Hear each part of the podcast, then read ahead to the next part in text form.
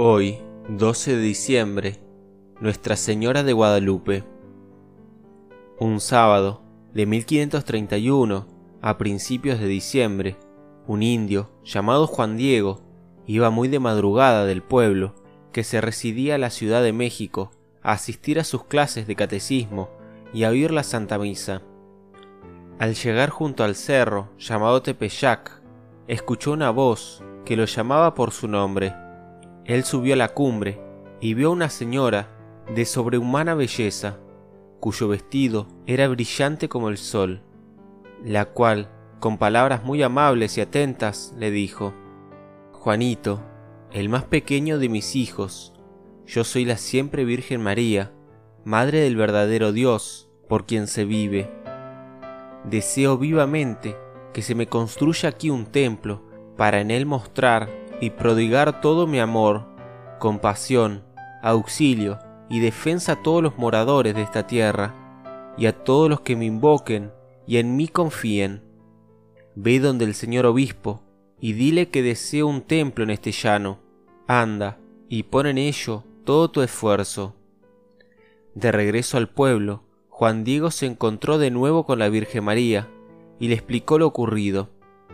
La Virgen le pidió que al día siguiente fuera nuevamente a hablar con el obispo y le repitiera el mensaje.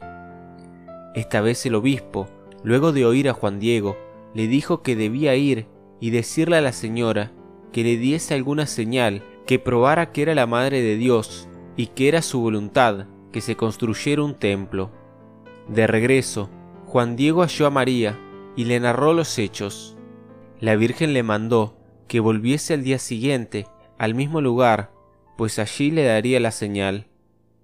Al día siguiente Juan Diego no pudo volver al cerro, pues su tío, Juan Bernardino, estaba muy enfermo. La madrugada del 12 de diciembre, Juan Diego marchó a toda prisa para conseguir un sacerdote a su tío, pues se encontraba muriendo.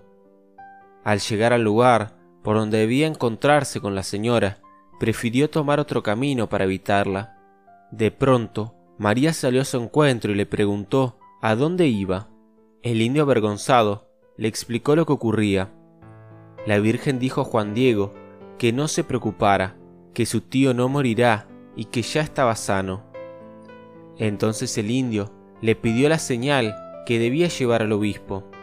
María le dijo que subiera a la cumbre del cerro, donde halló rosas de Castilla, frescas, y poniéndose la tima, cortó cuantas pudo y se las llevó al obispo. Una vez ante el monseñor Zumarraga, Juan Diego desplegó su manta. Cayendo al suelo, las rosas y la tilma estaba pintada con lo que hoy se conoce como la imagen de la Virgen de Guadalupe. Viendo esto, el obispo llevó la imagen santa a la iglesia mayor y edificó una ermita en el lugar que había señalado el indio.